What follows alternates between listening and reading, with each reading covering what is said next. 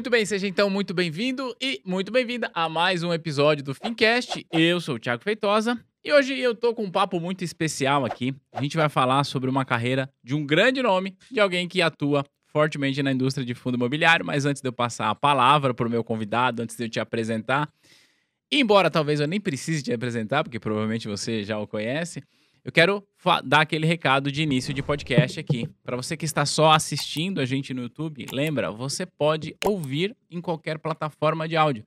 Spotify, Deezer e qualquer outra que você tiver, você pode ouvir esse podcast tranquilamente, claro, compartilhar com quem você conhece. E para você que está só ouvindo a gente, lembra, você pode ir lá para o YouTube e assistir a gravação desse podcast.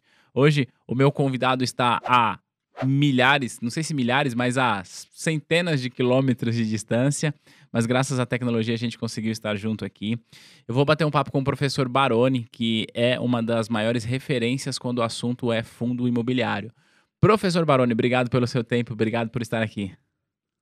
Obrigado, obrigado Tiago, parabéns aí pelo projeto, pelo trabalho e estou à disposição de vocês. E Goiânia está 1.100, né? 1.100 quilômetros aí de São Paulo. Então, pouco mais, pouco menos. Então tá, então tá certo falar que você está a centenas.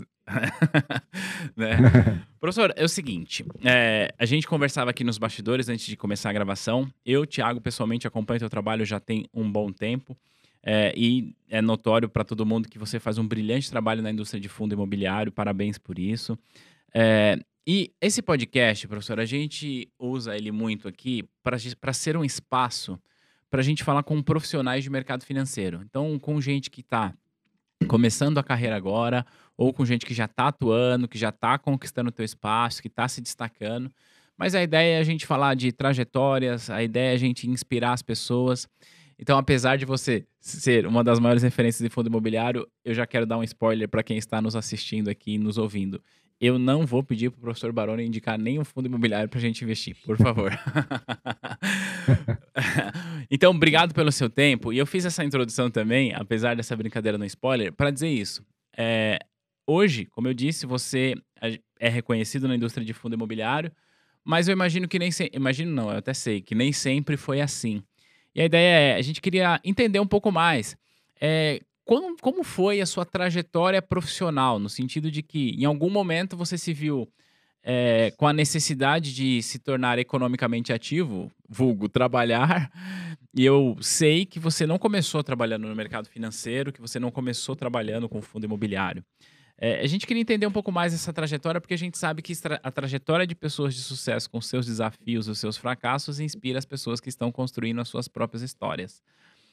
Se você pudesse contar pra gente, professor, quando foi que você começou a trabalhar, seu primeiro batida de cartão ali, seu primeiro olerite, como você resumiria essa história lá no passado? Então, eu comecei, eu comecei a trabalhar muito cedo, né? É, ali 14, 15 anos eu já arriscava dar umas aulinhas ali de informática, né? Naquela época, eu tenho 43 anos, então é, quase quase 30 anos atrás, então é, a informática ainda era muito pouco é, disseminada. Então, uhum. e eu conheci um pouquinho de informática, a minha irmã é mais velha do que eu e ela é formada na área de computação, então a gente morava a três quadras da, da faculdade que, que ela estudou, e aqui em Goiânia. E aí, no caso, o que, que aconteceu? Os amigos sempre estavam ali por perto, e eu ficava, né, como diz o ditado, sapeando por ali, e acabei me interessando um pouquinho para essa área de tecnologia, que na época era muito incipiente.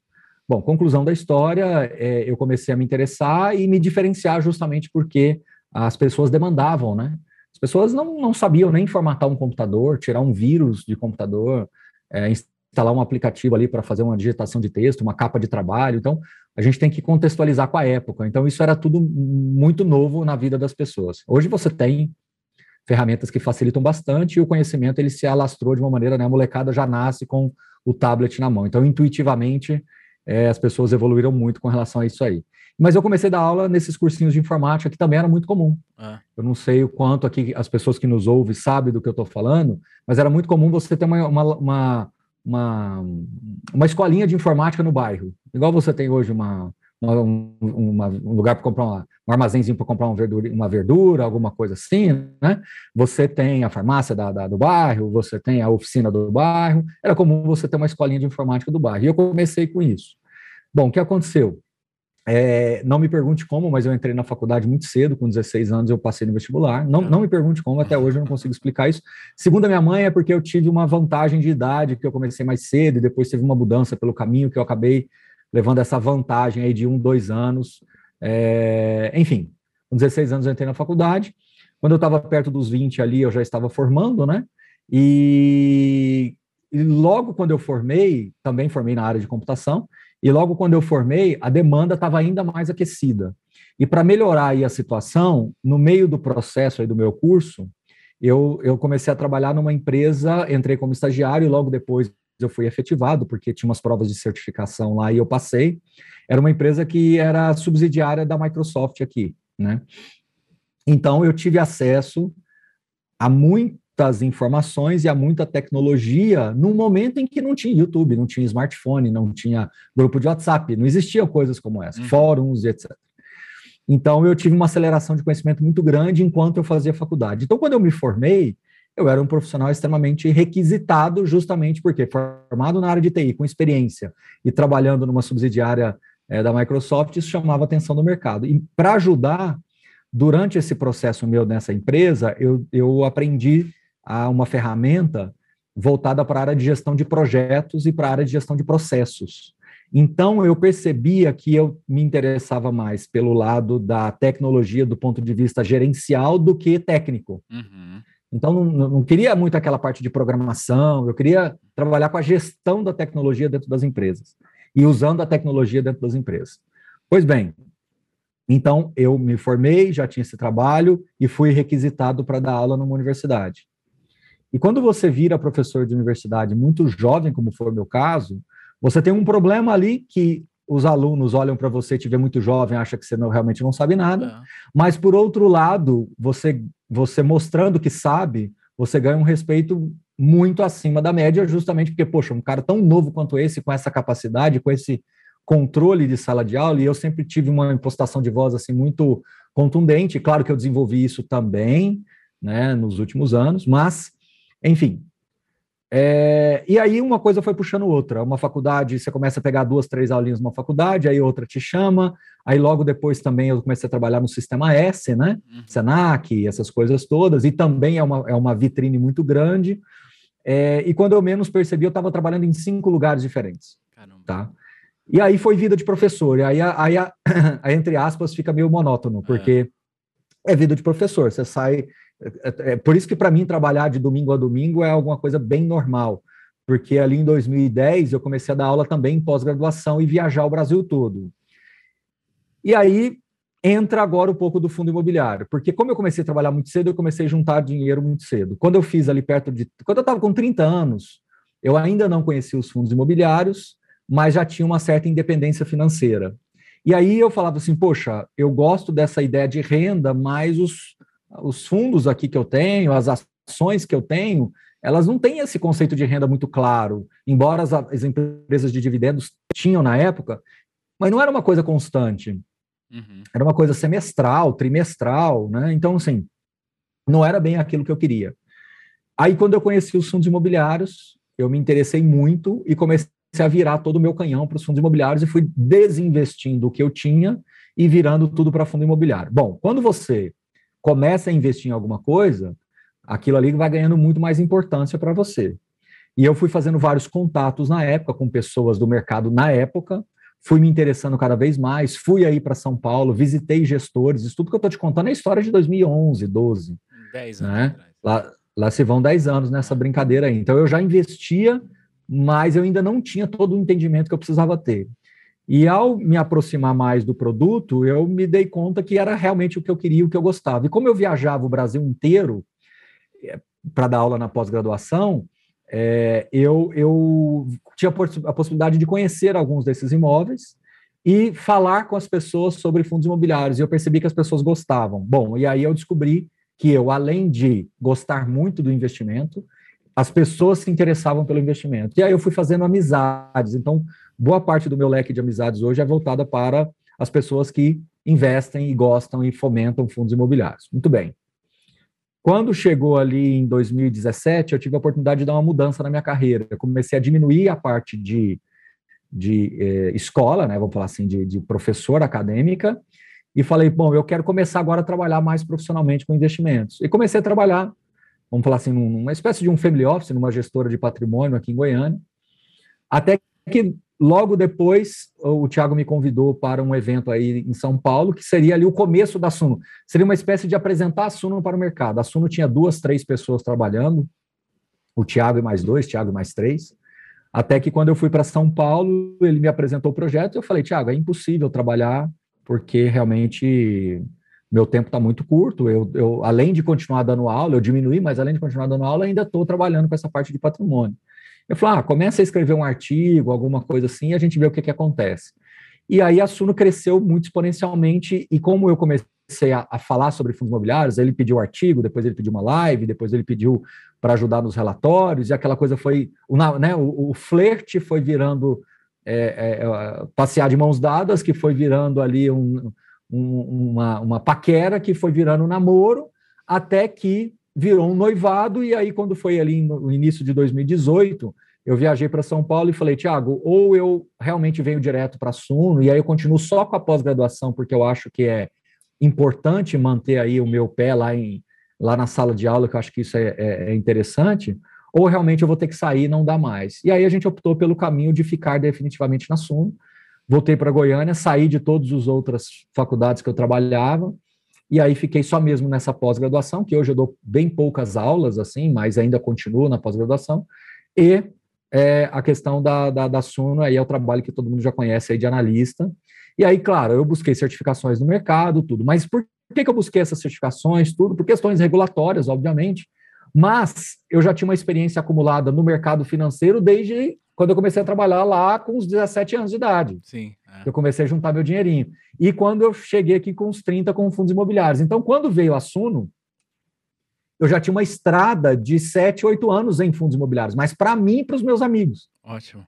Excelente isso. Entendeu? É. Não era uma coisa profissional de fato, assim, do tipo, ah, tem uma empresa por detrás. Era bater papo, fóruns, batendo papo, entendeu? Muito legal, muito legal ouvir toda essa sua trajetória. Eu confesso que parte dela eu já conhecia, é, mas é bom a gente trazer para a mesa, porque né, isso me traz algum, alguns insights. E aí, sempre que eu estou ouvindo um convidado aqui no programa, professor, eu costumo é, fazer links com histórias de alunos que eu ouço todos os dias. Porque, como a gente está muito exposto na rede social, a gente acaba se conectando com muitos alunos e co conhecendo muitas histórias. Você vai entender por que, que eu estou falando isso. E eu posso dizer que entre o pessoal que acompanha nosso trabalho, a gente tem basicamente dois perfis, tá? A gente tem um perfil de um jovem que está em início de carreira. Depois eu queria que a gente falasse bastante para esse jovem. Mas a gente também tem um perfil de uma pessoa que é, já está ali nos seus 30, 35, que tem uma experiência em outras áreas e que, que eventualmente pensa em migrar para o mercado financeiro. E aí existem vários caminhos. E eu estou fazendo esse link com a tua história porque a verdade é que profissionalmente no mercado financeiro você está desde que a Suno começou ou pouco depois, é isso? É, pouco antes, na verdade, né? A é. Suno começou ali em 2017, uhum. maio, ela começa a ganhar atração ali, né? quando eu vou efetivamente para a Suno, uhum. mas eu entrei profissionalmente no mercado entre dezembro de 2016 e comecinho de 2017. Você lembra quantos anos você tinha? Então, peraí, para a gente não errar, né? Ah. 2016 menos 1978, 38 anos. Ou seja, você começou a viver profissionalmente no mercado financeiro com 38 anos e hoje, Exato. aos 43, portanto, cinco anos depois, é uma das maiores referências em um, em um pedaço da indústria do mercado financeiro. Isso conta para a gente muita coisa, né? Conta para a gente que, é, para quem está nos assistindo e nos ouvindo, que independente de qual seja a tua idade, você pode fazer uma transição de carreira. Mas um ponto importante é que você consiga é, usar todo o background que você construiu ao longo da tua carreira pregressa. Provavelmente você não vai ser um fenômeno igual o professor que entrou na faculdade com 16 anos. Mas certamente coisas que você fez antes do mercado financeiro vão te ajudar a atuar é, aqui no mercado financeiro, seja lá nas mais variadas áreas. Isso que eu estou falando faz sentido, professor? Se você pudesse olhar é, para o Baroni uhum. de 37 anos, de 38 anos, que começou no mercado financeiro, é, você, lá atrás, você conseguir, você projetava que você teria essa visibilidade tão grande que você tem hoje? Como é que foi essas suas incertezas na hora que você começou a viver profissionalmente disso? Vamos lá, Tiago. É, é, eu nunca me achei uma pessoa inteligente e até hoje não me acho. Tá. Isso parece a, a arrogância. É, a arrogância não, parece. Uma é, é falsa modéstia, é né? Isso, parece Falsa uma... modéstia. É, exato. É. Só que eu posso afirmar para você, como um mais um são dois, de que eu não sou uma pessoa inteligente. Eu uhum. estou te afirmando isso. Uhum. Se você quiser fazer algum teste algum dia, pode fazer que você vai chegar à conclusão que eu não sou uma pessoa inteligente. Por outro lado, eu sou uma pessoa extremamente dedicada, extremamente fiel e leal a quem trabalha comigo. Sou extremamente é, pé no chão com aquilo que precisa ser feito. Eu sou muito comprometido com todos os projetos que eu estou envolvidos e eu procuro fazer o melhor trabalho possível que alguém me dá. Então, se você, se eu pudesse hoje ter essa live chamando todos os ex-chefes que eu tive na vida, eu te garanto que desde aquele primeiro lá com os 16, 17 anos, ele falaria a mesma coisa sobre, sobre mim. Uhum. Então, é, esse é um ponto. E os jovens de hoje, infelizmente, eles contam demais com a inteligência deles. Uhum. E eles têm uma arrogância e uma prepotência meio que enraizada porque o mundo de hoje dá um acesso à informação muito grande. Eu comecei a trabalhar de fato juntando meu dinheirinho, vendendo picolé na praia, que a gente viajava para Ubatuba, que é cento e poucos quilômetros daí, e eu ganhava um dinheirinho vendendo picolé na praia, que a gente fez amizade com o, o responsável pela Que Bom na época, uhum. e a gente e eu, e eu e eu ficava ali ajudando ele a vender o picolé na praia, e no final ele me dava uns picolés e algum troquinho. Legal. Entendeu? E aí, e aí eu pegava esses troquinhos, a gente comprou. Meu pai, uma vez, conversando com aqueles vendedores de rede, uhum. o, o, o, meu pai fez uma proposta para ele, ele aceitou, e o cara vendeu todas as redes para o meu pai. O que, que eu fiz? Ao invés de vender as redes, eu fiz rifas para multiplicar aquele dinheiro das redes. Então, assim, como a gente ficava 30 dias na praia, eu acho que é um exagero ficar 30 dias na praia, porque o meu pai tinha um apartamentozinho que ele comprou uma vez aí em Ubatuba. Uhum. E aí, para a gente ficar 30 dias. Hoje, 30 dias na praia é caríssimo, né? É uma coisa bizarra. Então, até, naquela época eu acho que era, mas como meu pai teve a oportunidade de comprar um apartamento uma vez, um apartamento, quarto-sala, apartamento de, vai, 30, 40 metros quadrados, mas era suficiente para a gente passar férias em Ubatuba. Então a gente fez isso várias, vários anos seguindo. Então, num dado momento, ir para Ubatuba para mim era comum. Você entendeu onde eu quis chegar? Uhum. As nossas férias era sair de Morrinhos, que eu, eu nasci e morei em Morrinhos, que é 150 quilômetros daqui. Então eu estou mais perto eu estou mais longe de São Paulo hoje. Sim. Né? É. A minha infância eu ficava mais perto de São Paulo, 150 quilômetros. Então a gente saía de Morrinhos, chegava em Barretos, que era onde meus avós moravam, avós paternos. Meu avô, meu avô materno morreu, a minha avó materna às vezes viajava com a gente, ou às vezes ela ficava em, em, em Morrinhos ali cuidando da casa. E aí tá bom, aí a gente ia para Barretos, ficávamos ali, passava um Natal com os meus avós andávamos mais é, é, 400, 500 quilômetros, chegava em São José dos Campos, que é o meu tio materno, que é o irmão da minha mãe. E depois, mais 100 quilômetros, cento e poucos quilômetros, chegávamos em Ubatuba. Então, esse foi o meu caminho durante dos meus 4, 3, 4 anos de idade até os meus 18, 19 anos de idade. Então, num dado momento, aquilo ali vai ficando comum para mim, uhum. porque tinha esse, apart esse apartamento que meu pai comprou lá, numa determinada época, lá que eu estou dizendo para você, é coisa de 35 anos atrás, sei lá. E, e então eu ia para a praia e ganhava meu dinheirinho. Então, assim, quando eu, eu estudava, se eu não, se eu não é, é, estudasse muito para a prova, eu saía mal. O meu melhor amigo é o contrário de mim. Ele é inteligente, só que ele é extremamente indisciplinado. E hoje, com a idade, ele percebeu que se ele não for mais disciplinado, ele não consegue juntar dinheiro, ele não consegue fazer as coisas. Então, ele se convenceu disso numa conversa que nós tivemos há uns 5, 6, 7 anos atrás, e hoje ele é um cara inteligente e também disciplinado. Não tão disciplinado quanto a mim. Uhum. Eu sou um cara. Deixa eu pegar aqui.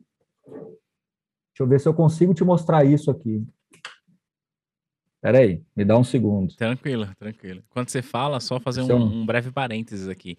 A gente tem um, uma história comum. Eu também já vendi sorvete na praia em Ubatuba, mas isso é uma outra é. história. Depois a gente fala sobre ah, isso. É. Você já viu? Eu tenho certeza que eu vou te mostrar uma coisa que quase ninguém viu.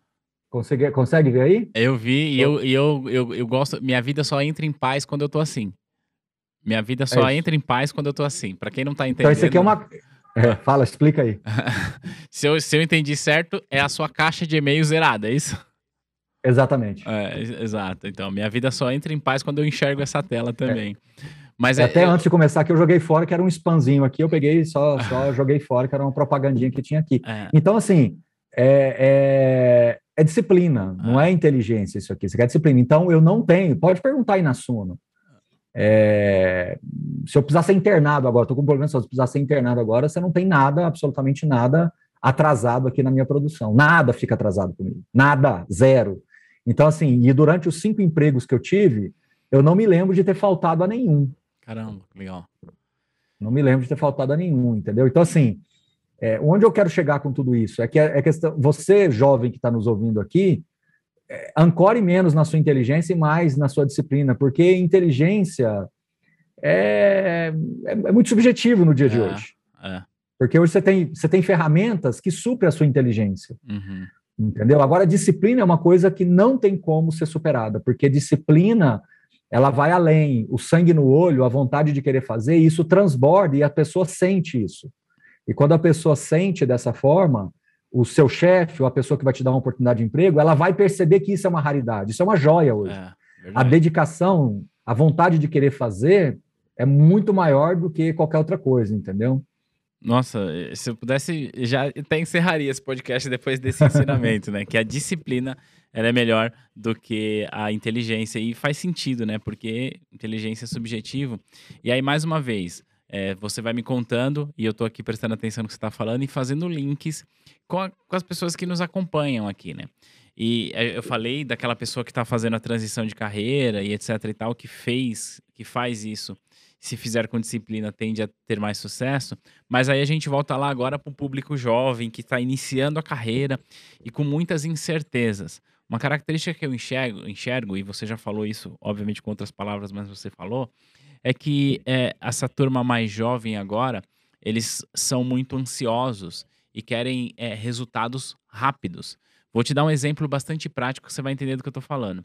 É, as certificações da Ambima, especialmente, a gente tem a CPA 10, que é a certificação inicial, a gente tem a CPA 20, que diria que é uma intermediária, e a CEA, que é uma certificação de especialista em investimentos. Para a gente ficar só no ambiente da Ambima e não expandir outras certificações que existem, que são tão importantes. Chega um jovem aqui, e isso deve acontecer na Suno também, porque a Suno também tem um projeto né, de, de certificações lá com o Guilherme, que inclusive é muito legal o trabalho dele. É, que o jovem chega e fala assim: Ah, eu quero tirar minha certificação. Você acha que eu devo começar pela CPA 10 ou eu vou direto para a CEA? Porque eu quero ser especialista logo. E aí a minha resposta é: meu, meu querido, se você não conhece nada de mercado financeiro, começa pela 10 e continua estudando. Não para, não queira criar atalhos. Eu queria te ouvir, professor, sobre a sua percepção a respeito disso, desse nível de ansiedade e dessa busca pelo caminho mais rápido. E eu não estou dizendo que a pessoa não deva buscar a certificação CEL, CFP ou qualquer outra. Eu estou dizendo que eu defendo que as pessoas precisam curtir mais o processo de aprendizagem e a jornada delas nesse processo. Mas eu queria te ouvir, até porque você tem uma experiência como professor maior do que a minha, com sala de aula e tudo mais, e você consegue fazer uma leitura também desse público. Como que você olha para isso? Então, ansiedade é excesso de futuro, né? Uhum. Depress depressão é excesso de passado. Faz sentido. E estresse é excesso de presente. Então, o grande desafio da vida é você conseguir equacionar essas três coisas. Eu acho que você também tem que aprender a olhar para o futuro. Eu acho que é importante você traçar alguns planos para o seu futuro, uhum. mas que isso não se transforme nessa ansiedade, como você colocou. Eu acho que você não deve se martirizar pelas coisas do passado, porque senão você vai ficar extremamente deprimido de coisas que você fez ou não fez. O passado está dado, né? Uhum. E, e, vamos em frente. E o estresse é quando você fica no, transformando o seu dia a dia em algo extremamente tenso. Eu tenho uma rotina, sou extremamente disciplinado, mas eu não sou estressado. Então, assim, nós vamos gravar esse podcast aqui. Eu até te falei de começar: olha, eu tenho um, um horário tal, eu uhum. tenho que fazer um call. Isso não está me estressando e nem vai me estressar. Uhum. Quando chegar aqui na hora da gente encerrar, a gente vai encerrar e eu vou seguir normal. Isso não é uma rotina estressante. Eu não estou tenso por causa disso. O problema é que os jovens de hoje, eles maximizam tudo. Então, quando eu estou em sala de aula, explicando ou ensinando alguma coisa para alguém, eu, eu, eu falo que o, o, processo de transferência de conhecimento e de experiência, ele é um potezinho que vai se enchendo. E, e, claro, alguns, alguns enchem um pouquinho mais rápido, outros nem tanto, mas é uma coisa que se conquista com o tempo. Ninguém se transforma num excelente jogador, mesmo ele tendo aquilo ali nato, mas ninguém se transforma num excelente jogador se ele não tiver o tempo do treino, se ele não tiver a paciência do resultado, sabendo que é, é, pelo, pela trajetória vão, vão ter algumas lesões, tudo isso faz parte. Uhum. Então, o jovem de hoje, quando ele vem e te pergunta se ele deve fazer CPA 10 ou CEA, mostra claramente que ele não entendeu nada, né? Acho que está entrando algum áudio aí. É. Tá, tá dando um retorno de áudio aí? Peraí. Tá, tá, tá dando um, um eco? Tá ouvindo? Agora voltou normal. Agora... Não, tá, tá. O meu som agora apareceu no seu aí. Ah, é? Ué? É, vamos, vamos lá? Bom, se você estiver ouvindo, vamos pode lá. seguir. Sim, eu tô ouvindo do limpo aqui. Então vamos lá. Vamos lá. É, então o que, que acontece? A, a, a ideia é que esses jovens precisam é, calibrar melhor as suas expectativas. Mas isso tudo é fruto de uma geração nova. Então, como eu falei, a molecada nasce com um tablet na mão, com um celular na mão, e as coisas são imediatas. É. Né? Se você antigamente você mandava uma carta e esperava a carta chegar para ver a resposta. Aí o e-mail já melhorou bastante isso. Agora a mensagem instantânea, o WhatsApp, se não aparecer aquele negocinho azul que a pessoa leu, já fica ansioso, já querendo ligar e, né? Então, o, e isso faz parte da sociedade. É. é o jovem que tem, a pessoa que tem que saber lidar com isso. Eu sou extremamente a favor do desenvolvimento da sociedade, das tecnologias. Se isso gera ansiedade em você, se isso gera alguma, algum efeito colateral em você, é você que precisa se tratar, porque a sociedade evolui. Então quer dizer que o WhatsApp é ruim? Quer dizer que um smartphone é ruim? Não, não é ruim. Se isso está gerando em você estresse ou ansiedade, é culpa sua, você que precisa então saber lidar melhor com essas questões. Agora, o problema do jovem de hoje é que ele é muito mal preparado para a diversidade, né? Faz sentido. Ele coloca. O, o jovem hoje é pouco resiliente. É. Agora eu vou falar como professor. É, e como aluno e como professor. Aluno, o que eu vivi, e como professor. Eu sempre tive essas bochechas meio rosadas aqui, tá vendo? Uhum, uhum. Entendeu? Então, assim, meu apelido na época era Pantera Cor-de-Rosa, Boto Rosa, né? Cenourão e tudo mais, um camaleão, porque o professor brincava comigo, eu mudava de cor na hora e tudo isso esse tipo de piada se feito hoje, vai todo mundo preso. É. Você está entendendo? Imagina chamar um aluno de boto rosa, a confusão que isso dá. É. E, e, e, e, é uma coisa complicada, porque aí você blindou muito as pessoas, os jovens, e você acaba gerando pouca resiliência nessas pessoas. Faz todo sentido. Então, assim, eu, como professor, procurei entender que na minha geração talvez tinham certos exageros, mas que eu também não poderia ficar assim num ambiente muito, é, eu diria assim. Blindado, por assim dizer. Blindado, sabe? Porque senão a gente também não criaria jovens. Então, eu sempre fui muito duro com meus alunos na hora da, da, dos trabalhos. Eu sempre fui um professor muito mais tranquilo nas provas, porque eu falava o seguinte: prova é retrato, o trabalho e a apresentação é um filme. Então eu batia forte, eu falava, agora eu não sou o seu professor. Eu sou um cliente que está contratando o seu trabalho. E eu batia forte, eu dava 10 no final, mas eu batia forte nos alunos. Então eu preparava os alunos para aquilo que era o ambiente. Se você consultar ex-alunos meus, você vai ouvir deles exatamente isso. Por que, que eu marquei muito esses alunos? Ou boa parte desses alunos? Porque eu era professor na hora de dar a matéria, eu era professor na hora de corrigir prova, mas na hora da apresentação do trabalho, na hora da apresentação do TCC, na hora que é, a gente estava num debate em sala de aula, eu transcedia a figura de professor e ia muito mais para a linha do cliente. Eu falava, gente, aqui eu, agora eu tô sele... vocês estão participando de uma seleção de emprego, aqui vocês estão participando de uma seleção de um projeto. Eu não vou ser aquele professor orientador, eu já orientei vocês. Agora vocês estão sendo colocados à prova. Então eu batia muito neles, eu criticava fortemente eles, mesmo que a nota fosse boa, uhum. mas eu deixava esses alunos mais cascudos. Eu acho que o que falta nessa moçada toda, eles precisam ser mais cascudos. As, as críticas são, é, são muito é, maximizadas numa rede social, se curtiu ou não curtiu, se comentou ou não comentou. se repostou, não repostou. Então ficou muito frágil, ficou uma geração muito frágil e imediatista. Então, frágil e imediatista dá uma combinação péssima.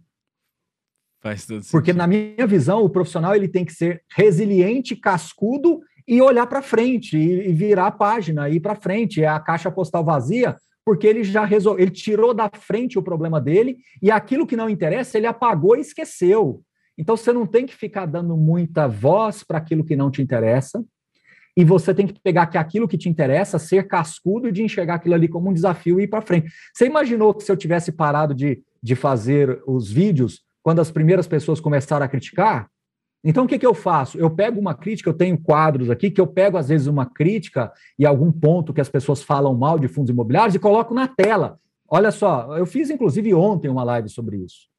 Né? As pessoas, às vezes, falam frases muito agressivas sobre fundos imobiliários. Eu pego a frase printo na tela e falo: vamos discutir isso aqui. Onde está certo, onde está errado, você tem que enfrentar isso aí, ao invés de você se esconder com medo disso, você tem que se enfrentar. Então, essa geração de hoje ela é muito frágil.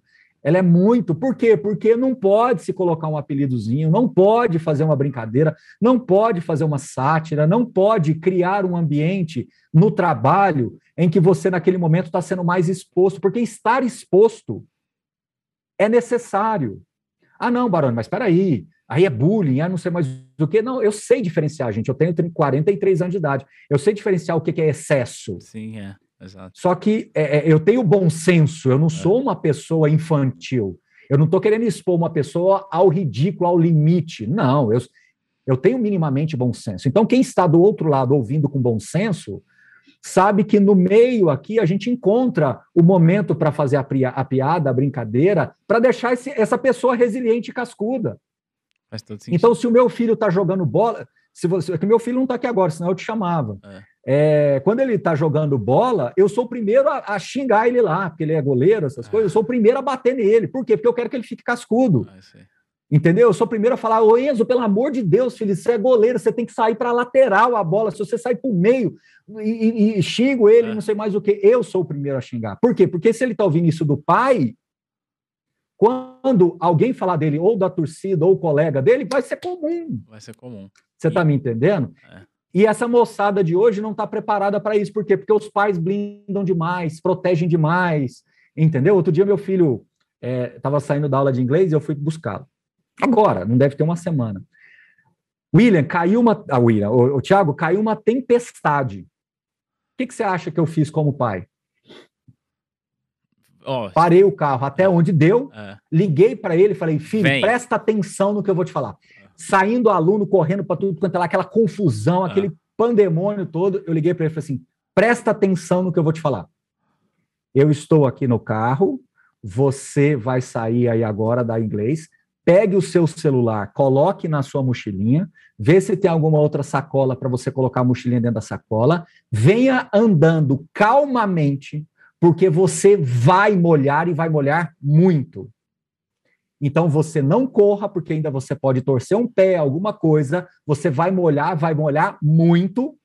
Você vai entrar no carro, nós estamos a três, cinco minutos daqui de casa. Quando chegar lá em casa, você vai tomar um banho e vai dar tudo certo. Então presta atenção não corra, porque você vai molhar. Ele veio andando calmamente, quando ele viu tinha uma enxurrada, aí ele tentou desviar da enxurrada, viu que não dava, ele teve que enfrentar a enxurrada andando calmamente, entrou no carro, tudo certo. Então, o, meu papel como pai é mostrar para ele o seguinte: meu amigo, você vai atravessar dificuldades, então mole, mas mole com educação, mole sem histerismo, entendeu? Porque o que correu podia quebrar o pé, cair, é. bater a boca, é. ia molhar do mesmo jeito. Então, mole com educação, mole com, com, com, com, com, com elegância, você está entendendo? E chega molhado. Chegamos aqui em casa, ele tomou um banho quente, ficou tudo bem e saiu contando para todo mundo que ele tomou a chuva, todo mundo assim, né? Aqui em casa, ligou para é. a avó depois e tomou, falou que tomou a chuva, porque nunca tinha tomado uma chuva tão forte, porque foi um, um pé d'água, sabe aqueles pé d'água de fim de tarde, começo de noite? Uhum. Então foi isso. Então, isso é, é, é, são, são as coisas que eu gosto de falar, que eu sempre fiz com os meus alunos. É, porque aprendizado com um celular na mão hoje, essa molecada aprende muito rápido. O que eles não aprendem é serem resilientes, agirem com elegância. Eu nunca tratei mal um profissional.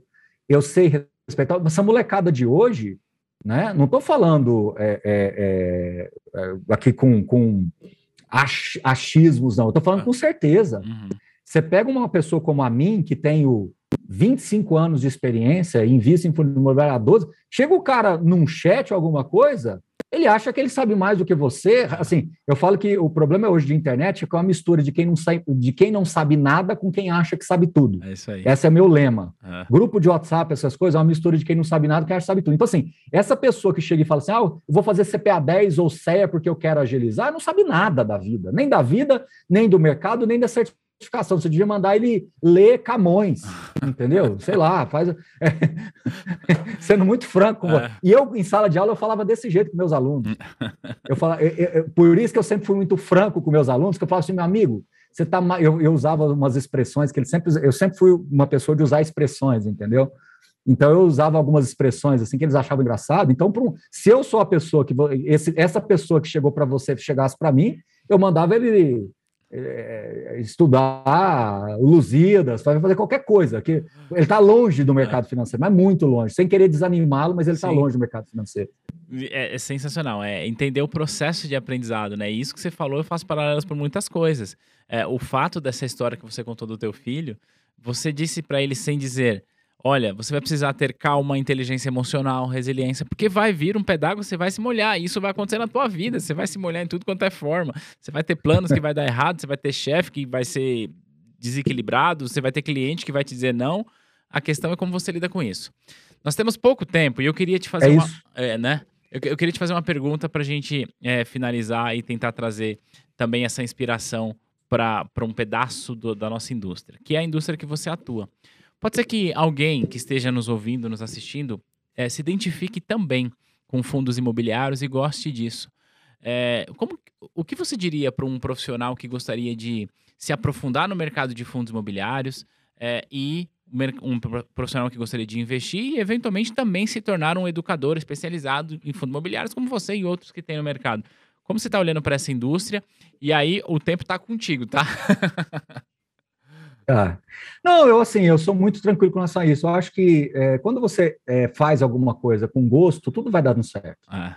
Então, assim, fique próximo de pessoas que gostam de compartilhar, fique próximo de pessoas que realmente são colaborativas. Se afaste do arrogante, se afaste do pedante, se afaste daquele que acha ou tem certeza que sabe tudo e fique próximos daquelas comunidades, daquelas pessoas que são colaborativas. Então, se você gosta de fundos imobiliários, se aproxime de quem fomente fundo imobiliário é, é, é, é, desde acompanhar o mercado no home broker até acompanhar o mercado nas publicações, os materiais. Procure ler sobre isso, procure assistir vídeos sobre isso. Eu falo que conhecimento.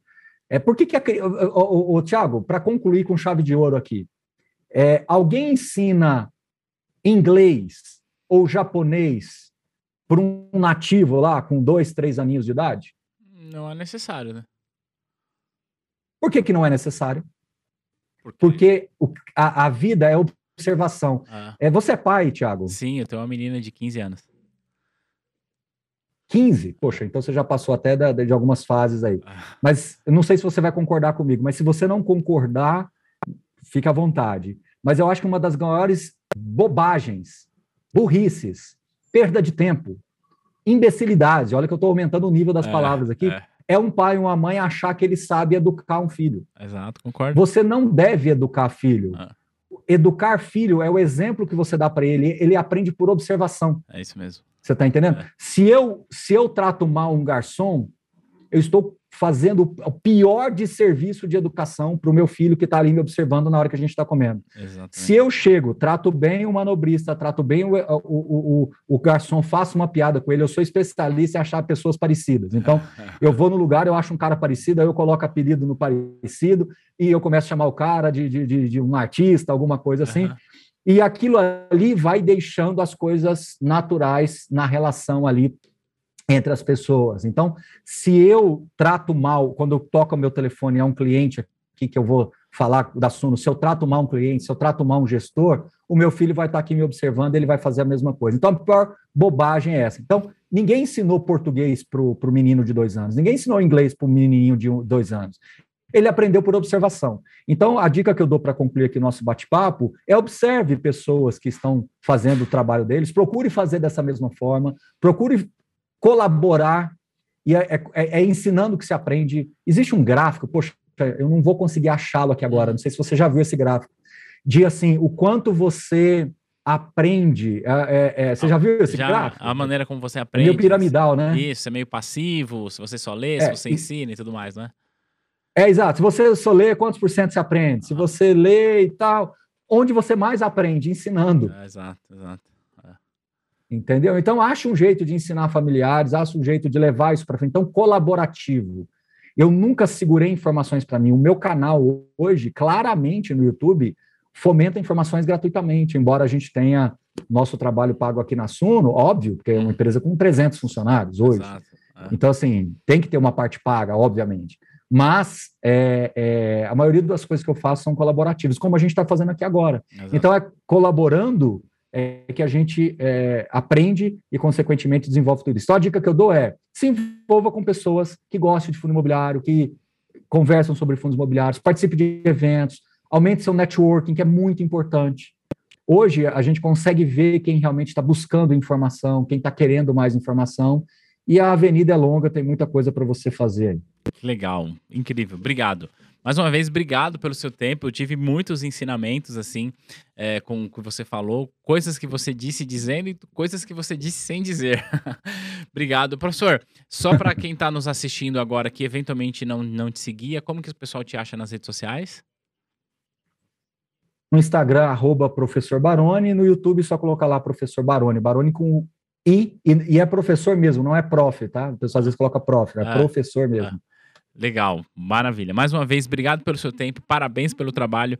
Eu já, como eu disse no começo, conhecia, seguia, admirava e agora conhecendo um pouco mais esses bastidores, tem mais um fã aí em relação ao seu trabalho. Parabéns pela trajetória e quando vir a São Paulo, vamos fazer esse negócio presencial aqui. Legal, Thiago, obrigado, parabéns pelo projeto aí, sempre à disposição de vocês e do público todo aí. Legal, um grande abraço para você que está com a gente até agora. Se você gostou desse material, deixa aqui um joinha, deixa um gostei e vá seguir o professor Baroni nas redes sociais que ele vai ficar feliz em receber você por lá. A gente vai se ver no próximo material. Tchau, tchau.